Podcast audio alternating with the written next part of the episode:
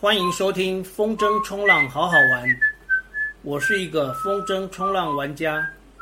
这个节目是用来分享好好玩的风筝冲浪运动，以及那些发生在我生活周遭的小故事。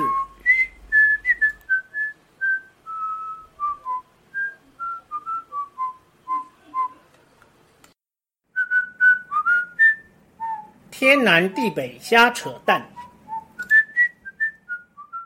今天要扯的也是我妈的故事。我妈小时候，因为我阿公务农，从小就养成了节俭的习惯。但是我妈的节俭，也表现在买东西跟舍不得丢东西上面。如果是一般的东西还好，但有时候冰在冰箱里的食物，冰很久都舍不得丢。我因此会偶尔吃到已经走味的鱼啊、肉啊。为此，我曾经跟他抱怨，不应该这样贪小便宜，一次买很多，然后又不能在期限内吃完。有一年过年吃年夜饭，吃到一条白鲳鱼，大家应该都知道白鲳鱼是很贵的鱼。我妈很得意地说：“这条鱼很便宜，她一次买了三条。”到了暑假某一回吃饭，我看到桌上有白鲳鱼。就说这个是去年的，不新鲜了吧？我妈说放冷冻没关系了。又过了一个礼拜，我发现又有白鲳鱼，就说为什么又吃去年的鱼？我妈就大声跟我说是前年的。我当场呆住，久久说不出话来。生性节俭的妈妈完全没有极限。竟然会吃前年的鱼，后来我妈又说了一次，是全年的。第二十五集，如何做出好吃的手工馒头？三级警戒，几乎天天都在家自己准备食物，偶尔也会做几斤馒头来吃吃。小时候家里卖山东馒头。那时候的馒头不用发粉，用老面。老面的做法就是每天的面团留下一块冰在冰箱里，第二天再拿出来和上新面，让它发。老面不好发，但是老面有一个很香的味道。我现在做的馒头没办法用老面来发，所以都用发粉。我之前曾经尝试过留老面来做馒头，但是面团在冰箱放超过一星期会发霉。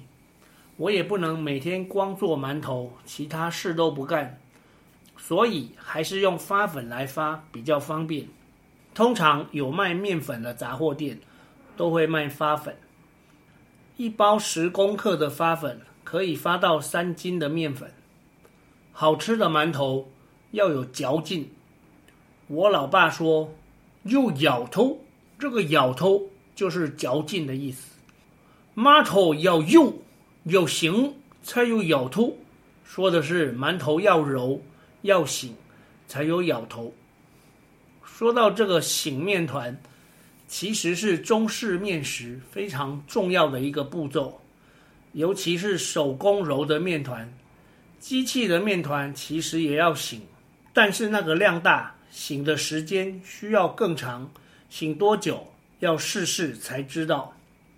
手工揉的面团，举凡家常面条、面疙瘩、葱油饼、包子、饺子、韭菜盒子都要醒。软水饺子硬水面，这句话说的是包饺子的面团水量要多，做面条的就要少。而馒头的水量居于二者之间。我个人的习惯是两斤面粉一斤水，二比一的比例。和面跟揉面团的方法，YT 有很多教学影片，大家可以去找来看，很简单的，在这里用说的说不清楚。面团至少要揉三次，醒三次。就可以达到有咬头的境界。第一次揉完，面团表面还会很粗糙，没关系，盖上笼布醒一醒。笼布就是一种放蒸笼里垫着的布，透气，蒸馒头、蒸包子用。但后来许多店家都用一种类似烤盘纸的东西，叫做包子纸。包子纸用来代替以前的笼布，蒸馒头、蒸包子用。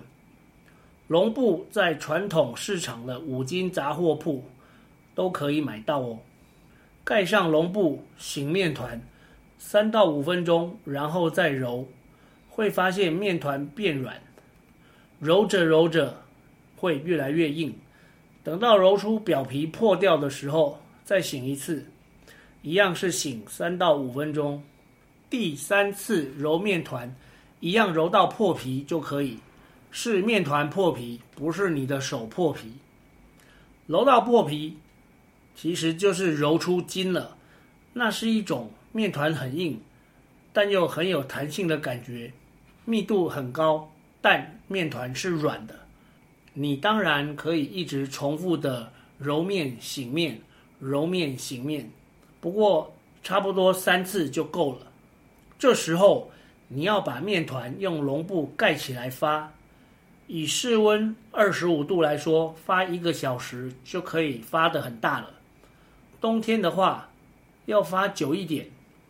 通常我冬天发面会在大同电锅上面发，垫上毛巾，再摆上装着面团的铁盆，然后盖上笼布。电锅不能加水，用保温的温度发一个小时就可以了。发完面团以后的步骤，就是将馒头做成你想要的形状，上锅蒸。一般都是蒸笼充满气之后，蒸十二到十五分钟就可以了。至于怎么判断蒸笼是不是充满了气呢？铁蒸笼跟竹蒸笼判断的方式不同。铁蒸笼要用摸的，摸盖子烫手，要非常烫手。才开始计时十五分钟。竹蒸笼的话，要在蒸笼盖子上盖一块深色的布。深色的布，它的目的是比较容易看到冒出来的白烟。盖上布以后，如果冒出大量的蒸汽，就可以开始计时。刚上锅的时候要开最大火，等充满蒸汽之后，可以转中火。维持温度十五分钟就可以了。馒头的保鲜放冷冻是最好的。要吃的时候，电锅两杯水蒸才能蒸透。如果你一杯水就蒸透了，那这个馒头就不合格，揉的力道不够，没咬头，密度不够高，所以一杯水就可以蒸透。以上是一点点家传做馒头的心得。供大家参考，我们下回再见。